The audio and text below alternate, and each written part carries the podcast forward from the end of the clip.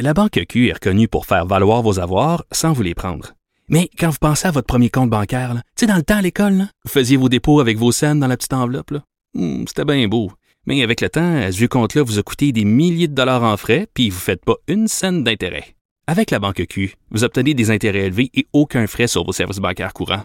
Autrement dit, ça fait pas mal plus de scènes dans votre enveloppe, ça. Banque Q. Faites valoir vos avoirs. Visitez banqueq.ca pour en savoir plus. Ça risque d'être la plus grande bataille de notre vie. COVID-19. Oui, on entendait donc euh, François Legault qui dit que ça va être une des plus grandes batailles de notre vie. Ben, je pense que du côté américain, euh, la plus grande bataille de leur vie, ça va peut-être être de, de, de dealer, excusez-moi, je sais pas trop comment dire ça, mais de faire Mais- face à ce président-là qui est complètement...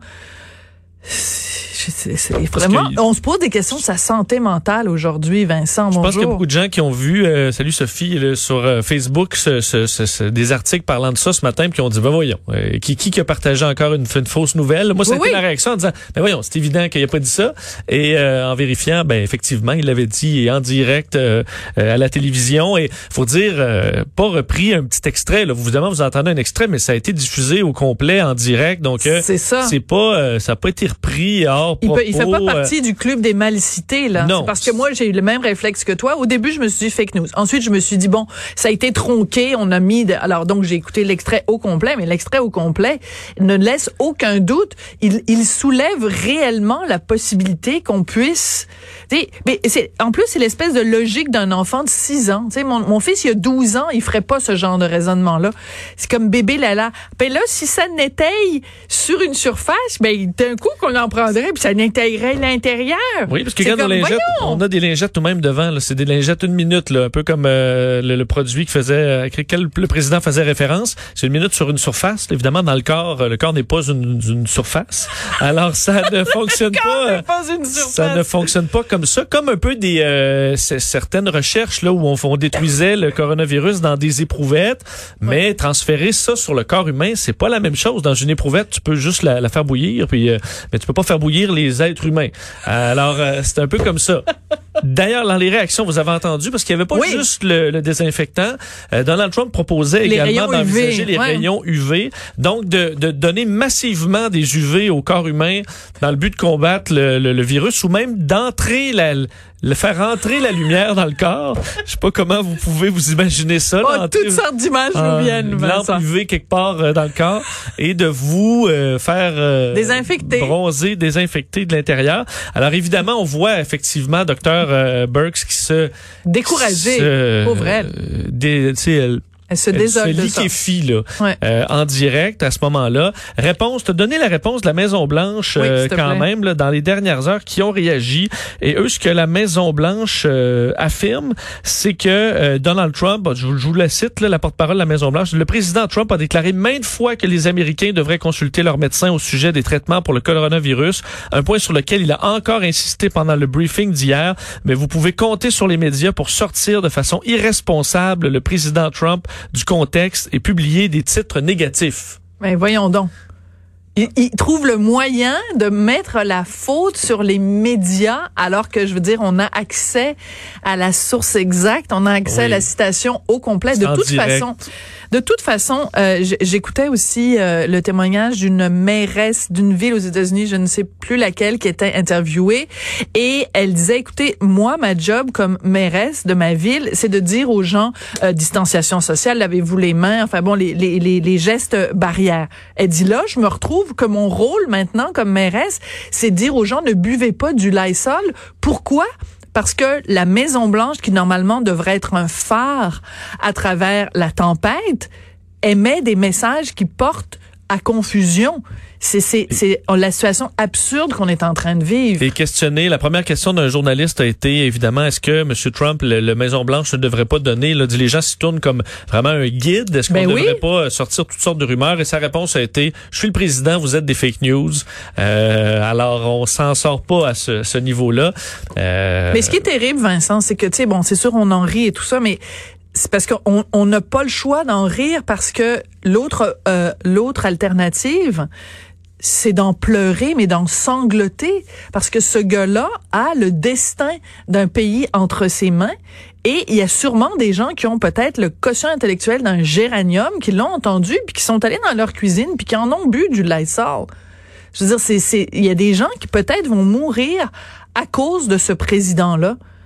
Je veux dire, vont mourir aller, directement euh, à cause de lui. pourra aller sans que en- et qu'on l'excuse autant au niveau du Parti républicain. Je voyais Fox News euh, qui titrait euh, euh, Twisted Words. Donc, est-ce que les mots ont été détournés par les médias? Entre autres, c'était ça le titre. là. Donc, médias, les médias étaient entrés en éruption, alors que ben, c'est le président tout seul en direct qui a fait cette sortie-là et veut, veut pas.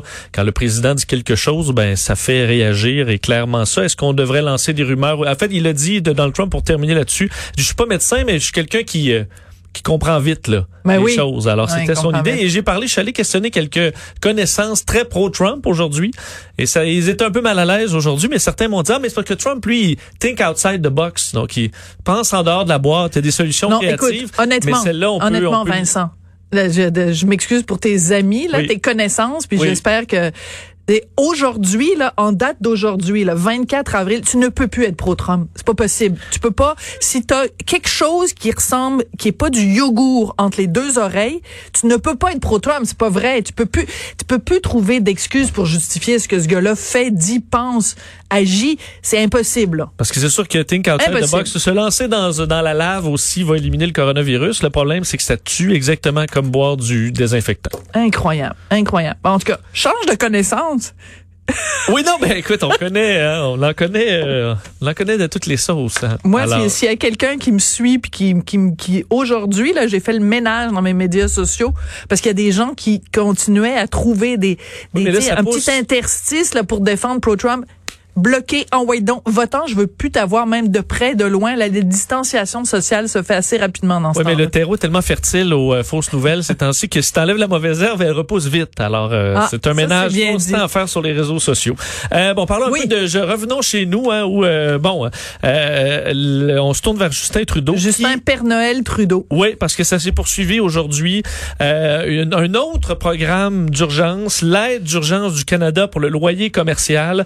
On le savait, là, Justin Trudeau en avait promis de l'aide pour les petites entreprises qui peinent à payer leur loyer. Plusieurs déjà commencent à fermer là, parce que euh, c'est impossible pour eux de, de, de, de payer leur loyer mensuel. Alors, c'est lancé cette aide d'urgence qui va réduire le loyer pour les propriétaires de petites entreprises euh, de 75% Donc, pour les mois, les mois d'avril, mai et juin. Euh, donc, 75 là, de réduction, c'est payé par qui? Donc, la personne, le, le- le- le restaurant, par exemple, qui euh, doit payer son loyer, va payer 25% Le propriétaire devra payer 25% alors réduire en quelque sorte son euh, son, son, son, son, son paiement et euh, le reste 50% payé par les deux paliers de gouvernement, 75% le fédéral et 25% le provincial. Alors c'est comme ça qu'on va euh, ventiler le paiement pour alléger euh, le fardeau auprès des euh, auprès des entreprises et ça touche les petites entreprises qui paient un loyer de moins de 50 000 dollars par mois. Ça inclut beaucoup de monde, Vincent. Ça inclut beaucoup de monde, incluant les organismes de bienfaisance qui seront là-dedans. Par contre, tu dis, OK, mais ceux qui gagnent 50 qui coûtent là, 52 000 dollars par mois ou 50 000 dollars et plus, ben là, ça, ça s'en vient.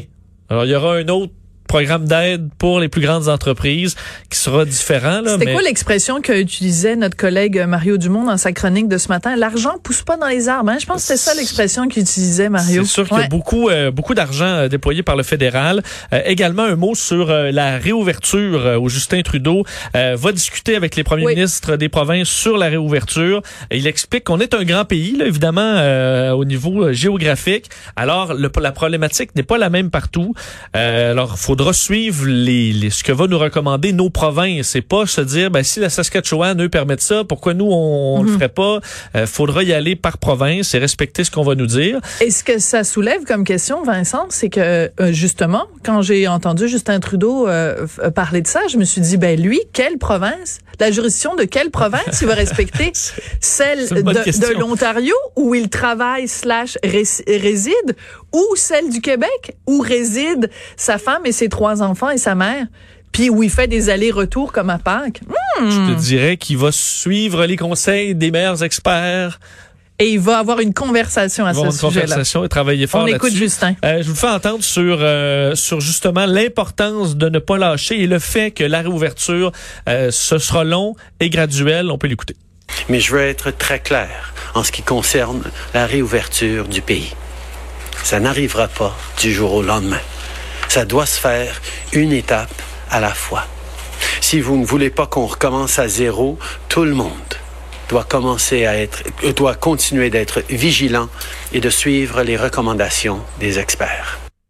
Bon, alors ce sera long, ça prendra du temps et ce sera par approche distincte au niveau de chaque province. Ça, c'est sûr et certain que autant le confinement, les gens, les consignes étaient quand même euh, euh, lourdes, mais simples à comprendre, mais le déconfinement, autant l'un était facile, et simple, autant l'autre va être d'une complexité inouïe. Parce qu'on a de la difficulté à imaginer l'effet domino que ça va avoir.